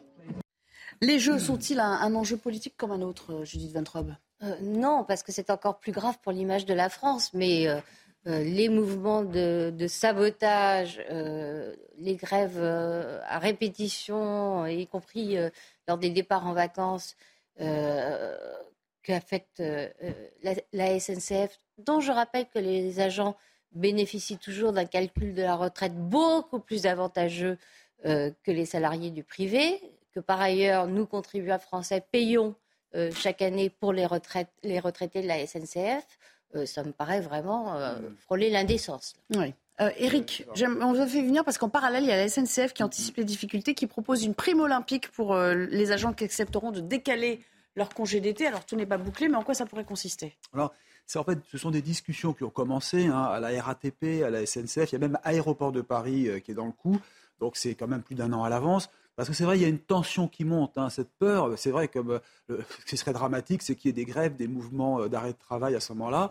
Il ne faut pas que ça devienne non plus un levier, hein, la grève, pour peser sur le gouvernement. Je crois que là, vraiment, contrairement à ce que dit M. Corbière, il faut déconnecter les deux. On ne peut pas imaginer qu'une fête internationale soit euh, pourrie, entre guillemets, par euh, des mouvements euh, de, mécontentement. Donc, alors, pourquoi je dis ça? Parce que, justement, SNCF et RATP Aéroport de Paris sont sur le pont, ils commencent à discuter. Alors, il est prévu des, réunions hein, qui, vont s'échelonner pendant pas mal de, temps. il y a quand même un point important, c'est le montant. Est-ce qu'il faut donner de l'argent? Pour qu'on ne fasse pas grève Je rappelle la prime qui avait été versée aux autobus à un moment pour éviter les, mouvements de grève, c'était 450 euros. Et d'après ce que l'on sait, ce ne serait pas suffisant. Un point important, Bernard Thibault, vous vous souvenez de Bernard Thibault, l'ancien leader de la CGT, il siège dans le comité de, de, suivi de la charte sociale et il rencontre le MEDEF. Vous voyez? Donc ça veut dire que quand même, il y a, voilà, un lien qui est fait et on espère peut-être trouver une solution. On en reparle bien sûr très vite dès qu'on dès trouve un accord. En tout cas, on imagine que les syndicats sont un peu gênés aux entournures parce que ça pourrait contrecarrer euh, leur projet euh, euh, gréviste. Retournons à l'actualité du jour. Ça se passe en Alsace, un village qui s'appelle Célestat. Emmanuel Macron, conspué dès lors qu'il a voulu mettre le pied pour aller au contact de la foule. Regardez de nouveau cette image. Monsieur Macron, je peux vous poser une question? Allez-y, j'en ai d'autres qui Je voulais juste euh, savoir que Cyril Lamain a un président qui a un gouvernement aussi corrompu. Oh, alors je me suis dit, il ne faut pas louper ça. Ne dites pas ça, c'est pas alors, Vous avez beaucoup de qui ah, Vous avez un gouvernement corrompu. On n'a jamais vu un président avoir un gouvernement aussi corrompu pas d'être gentil. C'est la réalité. C'est la réalité. Parce que vous nourrissez des Mais vous qui savez, ne sont pas justes, monsieur. un beau jour, vous, vous allez retomber. Vous allez retomber. Gauthier Lebray, voilà, c'est ce qui nous tient un peu en haleine, on va dire, depuis, euh, depuis une heure. Les choses se sont accélérées. On sait que ce président est coutumier euh, euh, du contact, même si ça devient de plus en plus ardu y compris aussi pour ses ministres. On aura peut-être l'occasion d'y revenir parce que ça a été, il y a eu des sorties mouvementées, y compris hier pour deux ministres du gouvernement Borne lorsqu'ils sont allés dans une, dans une caisse d'allocation familiale. Mais là, clairement, il a été pris à partie non pas une fois, deux fois, mais trois ou quatre fois hein, dans le, public, dans la foule. Oui, c'était son premier bain de foule, si j'ose dire, depuis que cet épisode sur les retraites a, commencé, puisque oui, il s'était rendu à Rungis, mais auprès des travailleurs. Et donc, évidemment, voilà, on a vu dans quelle manière il était, il était reçu. C'est-à-dire que c'est à la fois, c'est contrasté parce qu'il veut montrer qu'il va au contact, il veut montrer qu'il n'est pas bunkérisé, comme on dit, qu'il n'est pas enfermé à l'Élysée, mais de l'autre côté, on voit de quelle manière, effectivement, il peut être conspué euh, par, une partie, euh, par une partie de la foule, par une partie des Français euh, très remontés contre lui. On l'a dit, hein, au bout d'un moment, il y a sans doute un tournant dans la rue où les pancartes le visaient lui précisément. C'est la haine se cristallisait autour de lui. Il y a eu deux événements, à mon avis. Évidemment, le 49-3, mais aussi son interview au journal de 13 heures qui était à la veille d'une nouvelle journée de mobilisation et euh, certaines de ses petites phrases, euh, un mépris que certains lui, reprochent, sont venus euh, attiser encore une fois les colères. Alors il a voulu apaiser lors de son allocution, il n'y a pas eu de petites phrases. On a eu le droit à des petites phrases typiquement macroniennes euh, ce, ce, matin, vers, vers, midi, quand il a fait euh, un point presse dans cette usine qu'il a visitée, spécialisée dans, dans, le bois.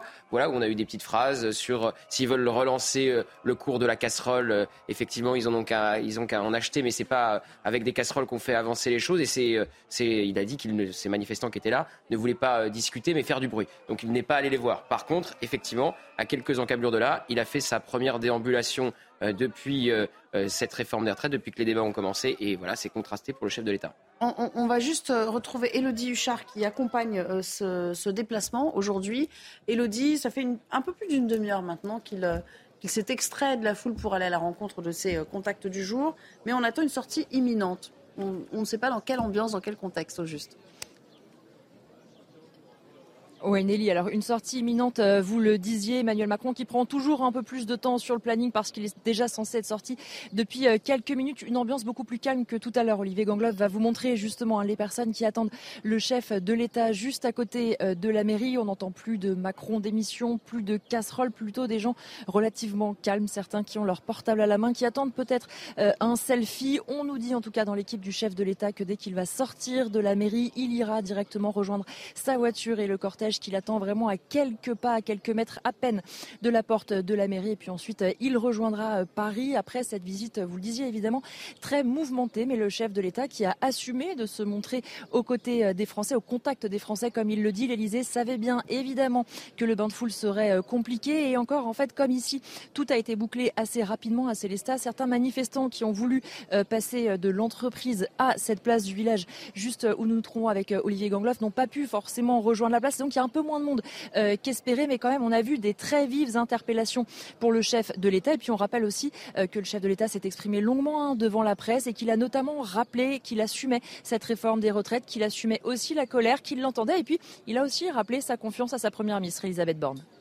Merci beaucoup et merci Olivier Gangloff. On imagine que s'il euh, retrouve son, véhicule sur quelques mètres, il ne se passera pas grand-chose cet après-midi. Mais néanmoins, François Pouponi, j'ai l'impression qu'avec cet homme, quoi qu'on dise, quoi qu'on fasse, euh, euh, rien ne lui fait entendre raison. C'est lui qui décide. Euh, je rappelle juste que, vous savez, aux, États-Unis, il y a un truc qui s'appelle le Secret Service. Et c'est la sécurité rapprochée du, président. Vous ne faites pas ce que vous voulez en tant que président. C'est-à-dire que si on vous dit, vous n'y allez pas, vous n'y allez pas. En France, c'est un peu, hein, un peu différent. À la discrétion du chef de l'État. C'est un peu différent. C'est le chef de l'État qui décide ou pas d'aller dans la foule, hein, parce que des fois il sort du programme. Il y a ce qui est organisé, puis un moment, bah, on l'a vu à plusieurs. Alors là, ce que le, pari que fait le président, c'est qu'il va multiplier les sorties et qu'il pense qu'à la fin, ça va s'essouffler, la contestation. Et donc, dans euh, huit jours, 15 jours, trois semaines, un mois, il dira, voyez, c'est revenu comme avant, euh, le, pays avance et, et, je peux de nouveau, voilà. C'est le pari qu'il fait. C'est pour ça qu'il va multiplier les, les, les contacts pour que petit à petit, ça baisse. Oui. Alors, on a une autre séquence, un autre point de vue qu'on n'a pas encore aperçu et qui a été euh, redécoupé de la déambulation qu'il a effectuée euh, tout à l'heure et qui a donc été très euh, contestée. Je vous propose de la découvrir avec moi. Il y a des gens qui saluent, qui sont contents, il y a des gens qui ne sont pas contents. Je ne vais pas ne pas aller au contact parce qu'il y a des gens pas contents. Il faut que tout le monde puisse. Que tout... non, ça va. Ah ben il faut que tous les gens puissent puissent s'exprimer librement. Après, il faut aussi que le pays avance et qu'on continue à, progresser. Bonjour à vous. Bon, voilà, là c'était nettement plus consensuel déjà. Mais enfin, néanmoins, euh, ça virait un peu au fiasco sur la fin. Hein. Oui, puis François Pupponi euh, dit qu'Emmanuel Macron euh, compte avoir en fait les Français à l'usure. C'est un, peu, un peu ça. Sauf que ce genre d'image a un effet d'entraînement propre. ça veut dire que chaque infraction au, respect dû à la fonction, sinon à l'homme, va entraîner des imitations. des gens voudront faire encore pire, encore plus fort, aller encore plus loin. Pierre-Henri Dumont, est-ce que ça vous inspire au, fond aujourd'hui? Est-ce que vous êtes d'accord pour dire, peut-être qu'il y a un travail de sable de sa part, c'est-à-dire que à la fin, ils s'habitueront, quoi. Hein bah, de toute façon, ce qui est sûr, c'est que la contestation ne sera euh, les prochaines semaines, les prochains mois. C'est pas possible de tenir sur un rythme comme ça. Donc c'est le pari qui fait. Euh, ça revient à la question euh, des Jeux Olympiques, de la Coupe du Monde de rugby à la fin de, l'année 2023. il faudra faire en sorte que ces événements se déroulent bien. Ça, c'est une obligation parce que c'est une question d'image internationale de la France. C'est une question aussi de tous les préparatifs qui ont été mis, les milliards d'euros qui ont été mis dans ces événements. Et il faudra faire en sorte que les, les petites phrases, les petits mots ne remettent pas euh, d'étincelles sur des bidons d'huile et des bidons d'essence qui sont déversés un peu partout en France. Et malheureusement, avec le président de la République, on ne sait pas vraiment si à chaque euh, intervention, qu'elle soit euh, télévisée, qu'elle soit préparée, que ce soit une déambulation, il n'y a pas la petite phrase qui va remettre. Donc ça va s'essouffler, mais le pays restera probablement très très très inflammable. Il suffira de presque rien pour à nouveau faire repartir les flammes. il va falloir à chaque fois qu'il fasse une explication de texte sur le bien fondé de sa réforme à chaque fois qu'il sera interpellé sur la question bah, On voit déjà que ça, ne marche pas ici. S'il compte faire tous ses déplacements euh, en auto-justification, ça sera euh, de pire en pire.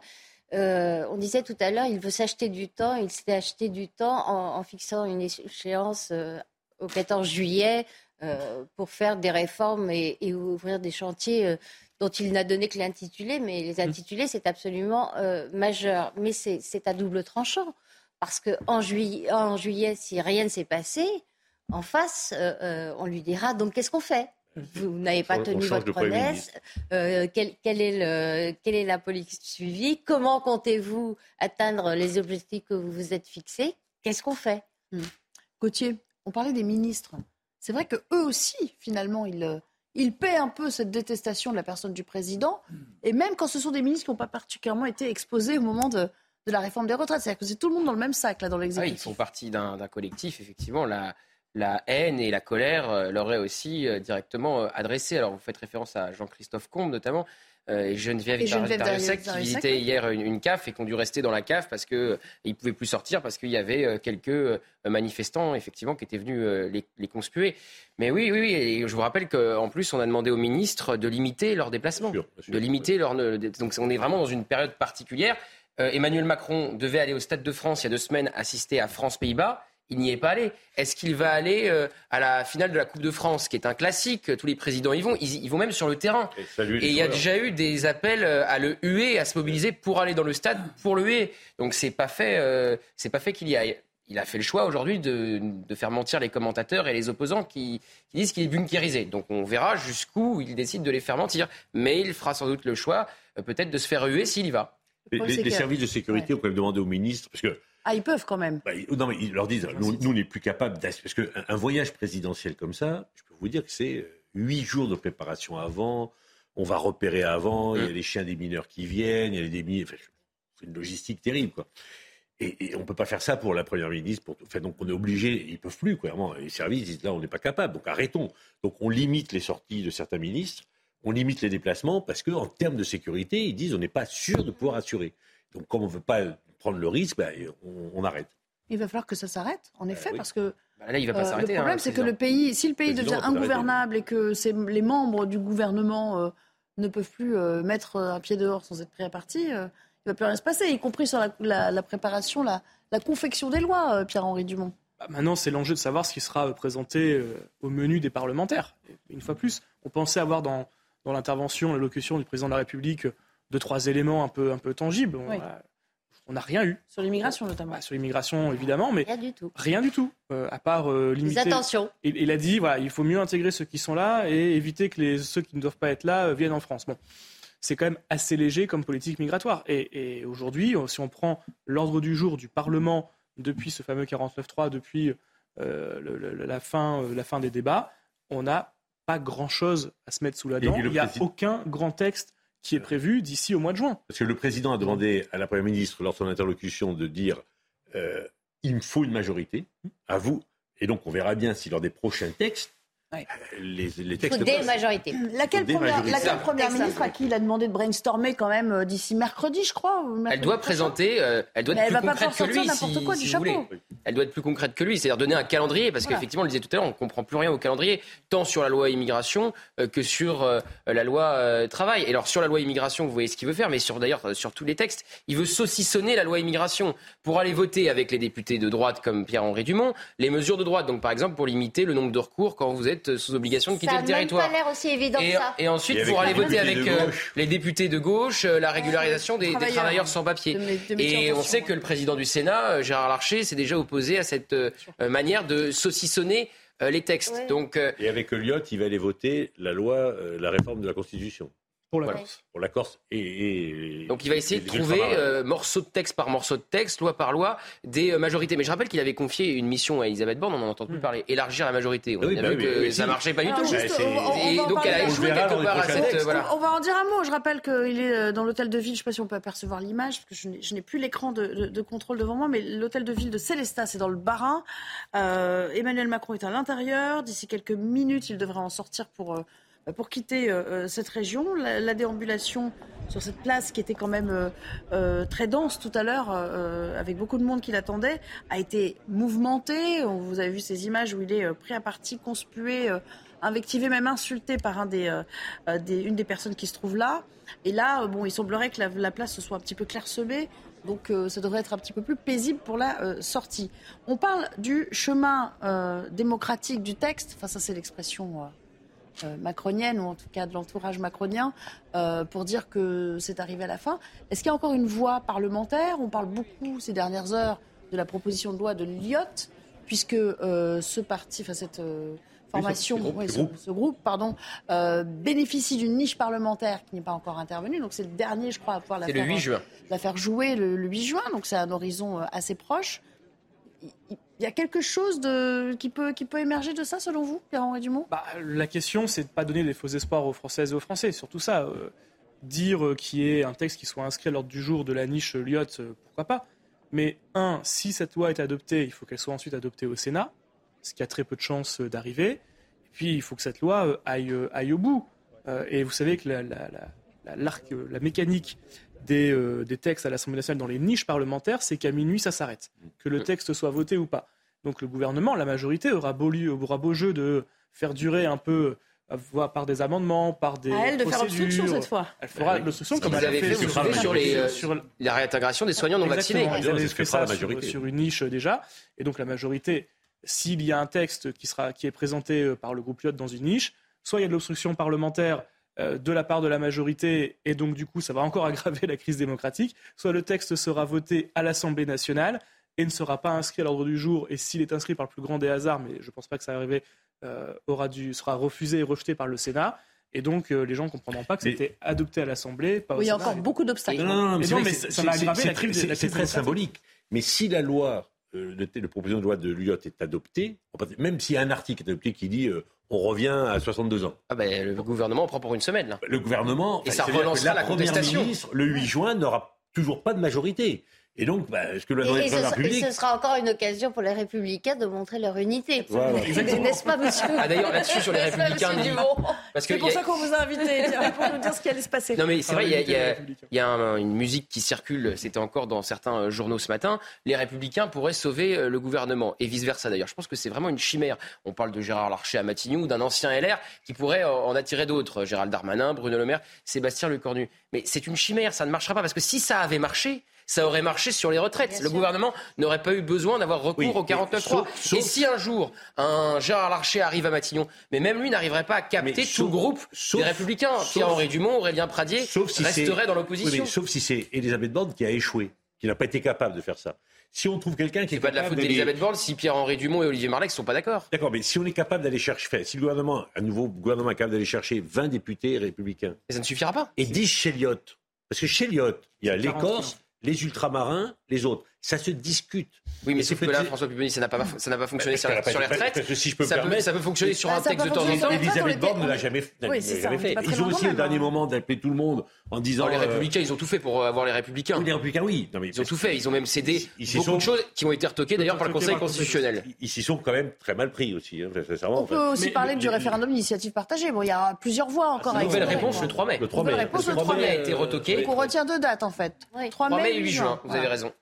Sur les deux prochaines échéances. Et il va être sûrement retoqué aussi ce nouveau référendum. hein. Oui, parce qu'il est- il paraît qu'il est très, enfin, qu'il est très très mal rédigé par, euh, en Non, mais particulier ils ont très France peu de temps pour se retourner aussi.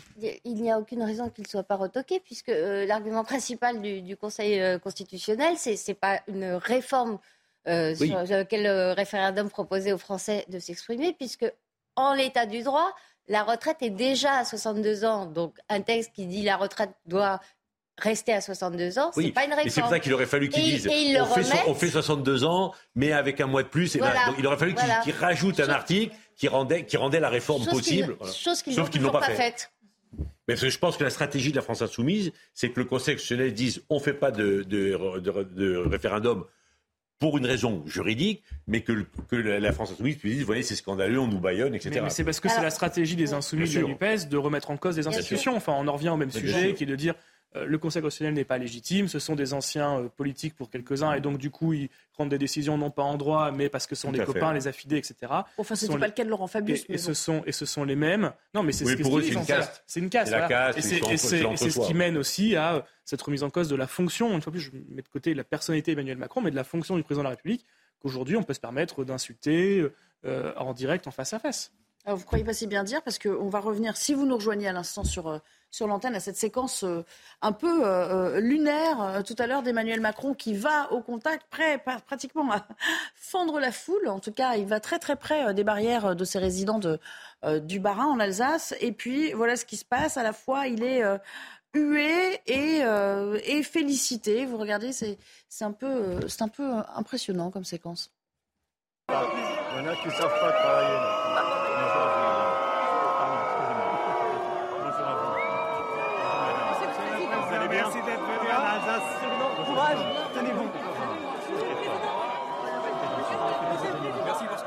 Comment ça va Merci.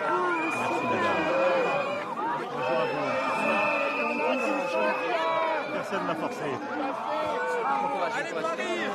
Merci à vous, pardon. Homme. Alors Gauthier, il y, a la, il y a la première ligne qui est venue pour faire des selfies, pour prendre la photo du président, enfin voilà, qui n'est pas tout à fait hostile, même si certains, euh, ça ne vous a pas échappé, euh, certains syndicalistes se sont glissés euh, savamment, notamment je crois des gens de l'UNSA, pour, euh, pour lui poser des questions euh, sur la réforme des retraites. Et puis il y a ceux derrière qui, euh, qui le, le le chahutent copieusement quand même. hein. Oui, et il va, retour- il va recommencer demain euh, dans l'Hérault, puisque demain il fait un déplacement sur euh, l'éducation avec son ministre Papendiaï dans, dans l'Hérault. Il y a une séquence normalement de déambulation qui est également euh, euh, prévue. La semaine prochaine, il retournera encore sur le terrain. Donc on voit bien l'objectif euh, du président, montrer qu'il va au contact, montrer qu'il n'est pas bunkérisé, montrer qu'il ne- n'est pas enfermé euh, euh, à l'Élysée, mais à chaque fois, il est rattrapé par cette réforme des retraites qui lui colle comme un chewing-gum à la semelle. Et donc il aimerait se débarrasser, il aimerait tourner définitivement la page, mais même quand il va à l'étranger, aux Pays-Bas, il a un comité d'accueil, donc il est rattrapé. Et ça va durer très certainement jusqu'au 1er mai au minimum, puisqu'on sait que le 1er mai, c'est le baroud d'honneur de l'intersyndicale, c'est la dernière grande journée de mobilisation. Euh, Laurent Berger, dans son interview au Monde aujourd'hui, appelle une nouvelle fois à la mobilisation à un 1er mai record. Laurent Berger a même dit dans les colonnes du Parisien ce week-end, il faut casser la baraque. Lui qui est euh, plutôt il a habitué, voilà, qui est il a plutôt- regretté l'expression. qui est plutôt habitué à un langage plus feutré. Euh, Voilà, là effectivement casser la baraque, bon bah vous pouvez le lire de deux manières, surtout quand il y a eu de la casse euh, dans, dans les rues. Donc oui, il va être poursuivi par cette réforme des retraites pendant encore un petit moment. Et puis vous avez rappelé les deux dates importantes 3 mai. Le référendum, s'il est retoqué, ça va créer de la colère pour au moins encore une semaine. Et puis après, il y a le 8 juin. Donc il ne faudrait pas que pour le gouvernement, cette euh, proposition de, de Lyot d'abroger soit l'entièreté du texte, soit les 64 ans, soit votée. Car même si après, ça a très peu de chances d'aboutir puisqu'il y a euh, la Chambre haute, le Sénat, forcément, ça sera un mauvais coup pour le gouvernement. Et ça viendra une nouvelle fois illustrer qu'il n'y a pas de majorité. Et là, il a toujours pas trouvé la formule secrète pour sortir de l'impasse politique, qu'il n'y a pas de majorité du côté de l'Assemblée nationale. Et on peut avoir un élément de réponse si, si la proposition euh, Lyot Ah. va jusqu'au vote, vous la votez? Faudra voir ce qu'il y a dedans. Mais Ouais, moi, il j'ai toujours été. Bah non, mais, Alors, mais on vient de le euh, dire. mais non, mais- Langue de bois. Est-ce mais que non, mais, mais on ne sait pas ce qu'il y a dedans. Mais attendez, Elle- elle- vous- elle bah, si c'est si une Elle question pour- consiste à annuler, ils le disent, Si, à, à annuler. Non, ils disent, euh, soit c'est la retraite, soit c'est à retraite 62 ans. C'est la retraite à 55 ans pour le coup. Non, mais moi, moi j'ai j'ai toujours été sur ma ligne. euh, j'ai été contre la réforme. Je pense qu'il faut une réforme, mais que celle-là n'est pas une bonne réforme. C'est pour ça que j'ai voté la motion de censure également, parce que la Première ministre avait dit qu'il y avait un lien évident que le vote sur le- la réforme serait le vote sur la motion. Oui, mais c'est pas l'âge, vous, qui vous posez problème. Et, et donc, moi, j'ai un problème sur le fait de demander des efforts toujours aux mêmes. Voilà. Et le fait que euh, une personne qui a commencé à travailler à 24 ans n'a pas une seule seconde de plus à travailler euh, dans cette nouvelle réforme des retraites qu'une personne qui, elle, a commencé à 18 ou 19 ans, qui devra faire deux ans de plus. Et je trouve ça, que- je trouve que c'est pas juste, que c'est pas égalitaire. Donc, si ça revient dessus, si la proposition de Lyotte revient sur ce que je viens de dire, évidemment que je la voterai en cohérence avec ce que j'ai fait. Donc il y a encore un certain nombre de, de conditions. Oui, parce hein. que là, c'est pas pareil. Là, il peut y avoir une majorité sans qu'il y ait la majorité euh, Voilà. de l'Assemblée. Parce, que, parce que la difficulté pour la majorité présidentielle, c'est qu'il faudra qu'il soit dans l'hémicycle, Mm. en nombre suffisant. Majorité relative. Majorité relative. Contrairement à la, à la- la vote de motion de censure, où là, il fallait que 50% des parlementaires votent, des députés, pardon, votent la motion. Là, ce sera les, gens présents physiquement dans Des parlementaires totalement élus. Totalement élus. Franchement, quand vous dites ça aux Français, c'est pas un obstacle insurmontable que de demander à tout le monde, euh, à des députés, de venir, euh, de venir siéger. euh, Oui, mais c'est non, mais dans c'est un une, une difficulté de la majorité actuelle. Ils se sont retrouvés depuis un an régulièrement en minorité. Parce que ce, ce qu'on sous-estime, Bah, la- c'est que l'article 2, l'index senior, être, député, c'est aussi, c'est aussi physique. C'est-à-dire qu'il faut être là du matin au soir. Et à un moment, Surtout ben, en majorité relative. Surtout en majorité relative. Et ben, à un moment, on n'y arrive Et on pas. ne sait pas que- quand intervient euh, le Et vote. ben non, jamais, Non, au- jamais au Parlement- près. Jamais, Au Parlement jamais, européen, jamais, jamais. vous avez un système qui est un système où les votes sont définis à l'avance, il y a des feuilles de vote et il y a 100, Une 150 échéance. votes euh, à la suite. Au Sénat, vous pouvez donner une délégation de de vote au Sénat, sur ouais. les amendements. Eh Euh, même si vous n'êtes pas là, quelqu'un vote pour vous. À l'Assemblée, ça n'existe pas. Vous êtes, obligé de, vous êtes obligé d'être présent pour voter, hormis les scrutins solennels, qui est le vote global du texte le mardi. Donc, c'est extrêmement compliqué pour tous les députés d'être présents parce que bah, la réalité, c'est qu'on ne sait pas à l'avance quand le vote aura lieu. Est-ce qu'il aura lieu s'il y a l'obstruction parlementaire à 22h S'il n'y a pas d'obstruction, est-ce qu'il aura lieu à, à 14h Et Il ne faut pas être surpris par un coup du rideau. et, et en plus, il y a- il y a un- Le rideau qui a été fait sur et il y a- l'article il y a 2. quelque Faut chose pas aller boire un coup la buvette. Sur la motion de censure, les députés de la majorité euh, relative euh, n'avaient pas à voter. C'est que ceux qui, qui voulaient voter pour la Bien motion sûr. de censure qui devaient voter. Là, il peut y avoir aussi un phénomène qui est le phénomène qu'on a sur tous les votes. Certains députés de la majorité peuvent, parce que c'est très impopulaire chez eux, euh, ne aller, là, aux aux toilettes, toilettes, euh, euh, rester, oublier euh, qu'ils avaient un rendez-vous, euh, prendre un événement en circonscription qui les retient, etc. etc. Le- la, la majorité a été battue juste la veille de la censure sur un texte plus lequel ils ont voté un amendement, je sais plus sur quelle loi c'était, et ils ont tous, bon, ils avaient fait leur job. C'était sur les renouvelables. Les Oui, les- je ne sais plus. Ils ont voté leur, leur article, ils ont tous été à la buvette, ils ont juste pas fait attention que l'amendement d'après faisait tout tomber. Hmm. Ils ont été minoritaires alors qu'ils étaient, voilà, ils n'étaient pas là. Et il nous reste une minute pour retourner à Célestat. Nous attendons Elodie Huchard. Elodie Huchard, on attend toujours la sortie du président de la République de, de l'hôtel de ville de cette petite localité. Ouais, une sortie euh, imminente parce qu'on voit que euh, les choses s'agitent un petit peu euh, autour de nous. Le président de la République qui effectivement est ici à l'hôtel de ville de Célestat, qui rencontre notamment des élus. Vous avez vu aussi hein, ces images. Rien n'aura été épargné à Emmanuel Macron aujourd'hui.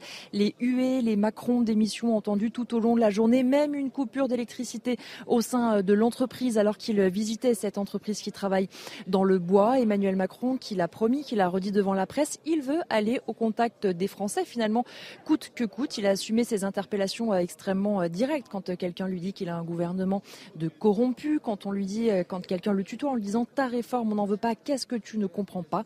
Le chef de l'État qui savait de toute façon que ce retour sur le terrain à la fois attendu évidemment parce qu'il fallait qu'il se remette au cœur de la scène politique allait être compliqué, une sortie donc imminente, pas de nouveau bain de foule. Et d'ailleurs l'ambiance vous venez de le voir sur les images d'Olivier Gangloff est beaucoup plus calme, on n'entend plus de manifestants pour l'instant. Et sa voiture est à quelques mètres donc même s'il y avait quelques huées, elle ne devrait pas durer bien longtemps Nelly. Merci beaucoup et merci. When you make decisions for your company, you look for the no-brainers. If you have a lot of mailing to do, stamps.com is the ultimate no-brainer. Use the stamps.com mobile app to mail everything you need to keep your business running with up to 89% off USPS and UPS. Make the same no-brainer decision as over 1 million other businesses with stamps.com. Use code PROGRAM for a special offer. That's stamps.com, code PROGRAM.